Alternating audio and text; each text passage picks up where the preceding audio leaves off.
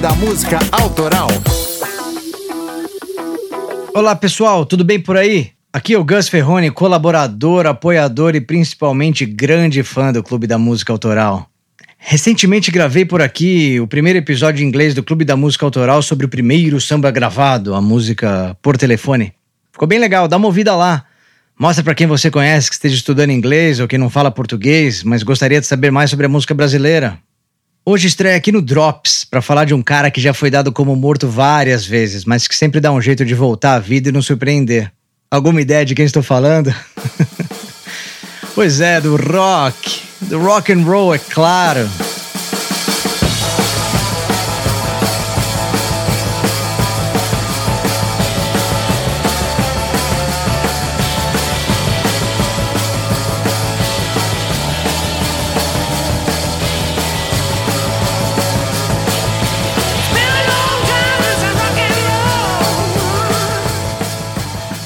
Dentre essas inúmeras vezes, um dos maiores baques foi lá no longínquo ano de 1959, quando nem Beatles, nem Rolling Stones e muito menos Led Zeppelin existiam.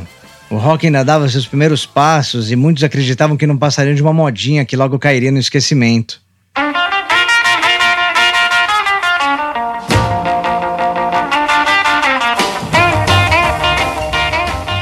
Ainda assim, o estilo musical recém-criado já tinha conquistado o mundo e até aqui no Brasil já havia clubes, danceterias e rádios que tocavam os sucessos de Chuck Berry, Little Richard, Fats Domino, Jerry Lee Lewis e, é claro, do rei, do gigante, do inigualável Elvis Presley. Well, it's one for the money, two for the show, three to get ready. Now go, cat, go, but don't you step on my blue suede shoe.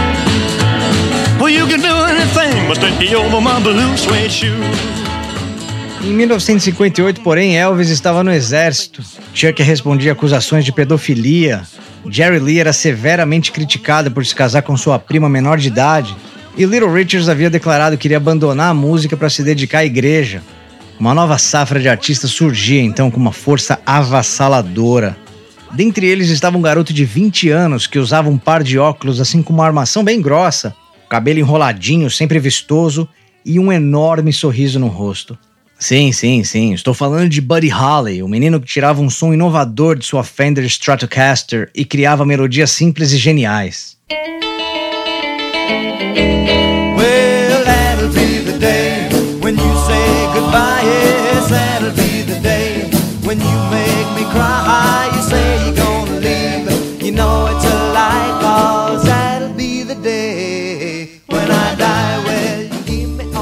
Suas músicas logo alcançaram o topo das paradas nos Estados Unidos e ajudaram a mudar um pouco o foco dos problemas que aquela primeira geração estava causando.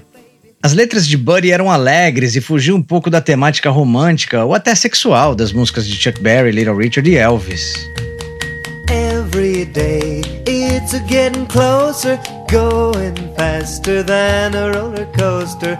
Love like yours will surely come my way. Buddy e sua banda The Crickets começaram então a se apresentar incessantemente. Seu empresário tratou logo de encontrar outros artistas para fazer o show de abertura. Um deles foi J.P. Richardson, mais conhecido como The Big Bopper. Apesar de oito anos mais velho, J.P. não era tão conhecido como Buddy. Na verdade, ele só tinha uma música famosa, Chantilly Lace, dos bordões Hello, baby, e That's What I Like, Like, Like, Like, que até virou drops aqui algumas semanas. A apresentação dele era engraçada, quase como uma peça de teatro, onde ele fingia conversar com a namorada por telefone. Do I want? Will I want?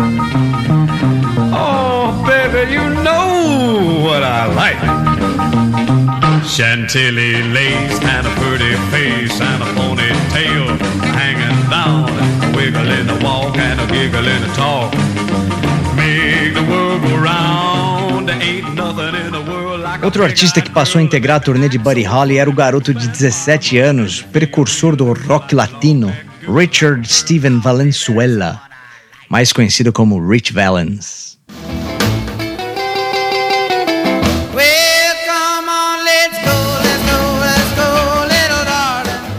Em apenas oito meses, Rich havia lançado as músicas Come On Let's Go, a linda balada Donna e a música que toca até hoje nas melhores festas de casamento, La Bamba.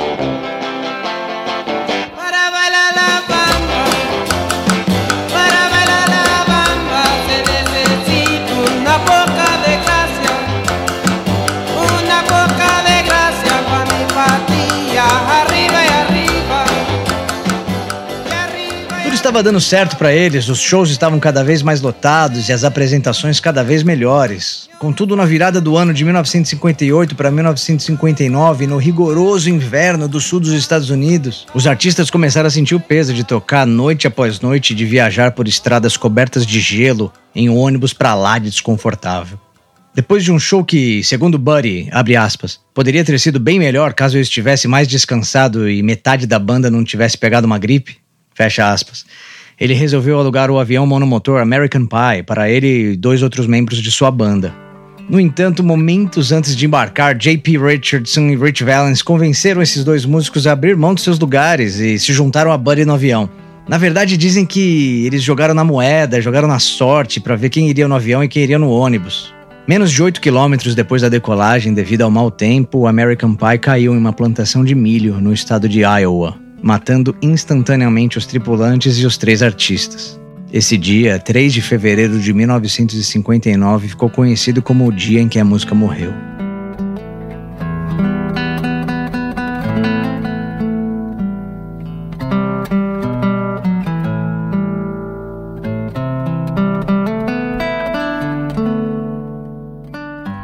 Don McLean, que tinha apenas 13 anos ao ler a notícia do jornal, no dia seguinte disse, aspas, foi como se eu tivesse tomado um soco na cara, caí no chão, sem conseguir respirar. Doze anos mais tarde, ele iria compor a música American Pie, que, apesar de seus 8 minutos e 42 segundos de duração, aterrissou no primeiro lugar das paradas dos Estados Unidos, Reino Unido, Canadá, Austrália e Nova Zelândia. A long, long time ago. I can still remember how that music used to make me smile. And I knew if I had my chance that I could make those people dance and maybe they'd be happy for a while.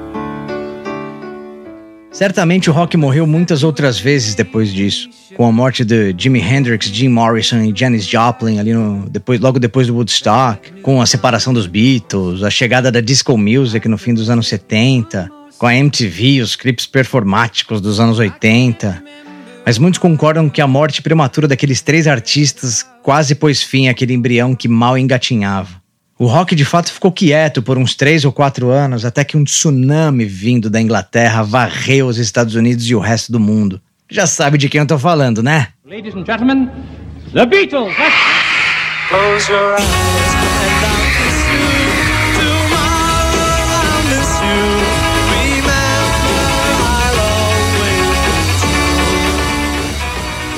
E aí, rock morreu mesmo? E hoje em dia, rock virou uma música de gueto? Se olharmos para as músicas mais tocadas das paradas de qualquer país, o rock não está mais lá. Será que vai surgir uma nova safra de artistas? Uma nova vertente de punk, de grunge, de metal, de rock nacional? Conta pra gente o que você acha. Mande uma mensagem aqui pro Gilson nas redes sociais ou um e-mail para clube. É isso aí. Vou ficando por aqui hoje, deixo com vocês esse refrão maravilhoso que vai ficar grudado na sua cabeça pelo resto do dia. Vida longa ao rock and roll e ao clube da música autoral. Fui!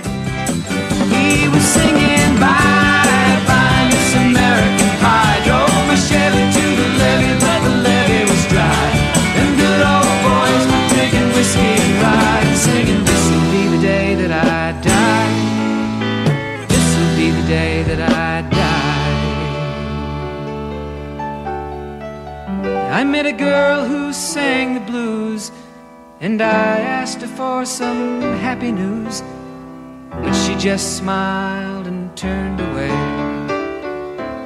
I went down to the sacred store where I'd heard the music years before, but the man there said the music wouldn't play. And in the streets the children screamed The lovers cried and the poets dreamed, but not a word was spoken. The church bells all were broken. And the three men I admire most, the Father, Son, and the Holy Ghost, they caught the last train for the coast the day the music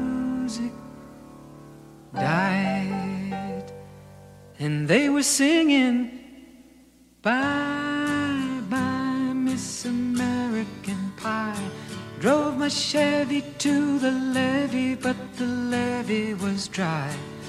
And them good old boys were drinking whiskey and rye, singing, This'll be the day that I die.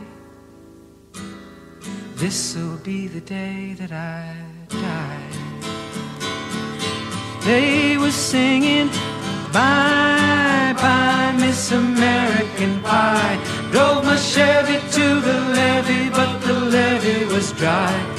Them good old boys were drinking whiskey and rye, singing, This'll be the day that I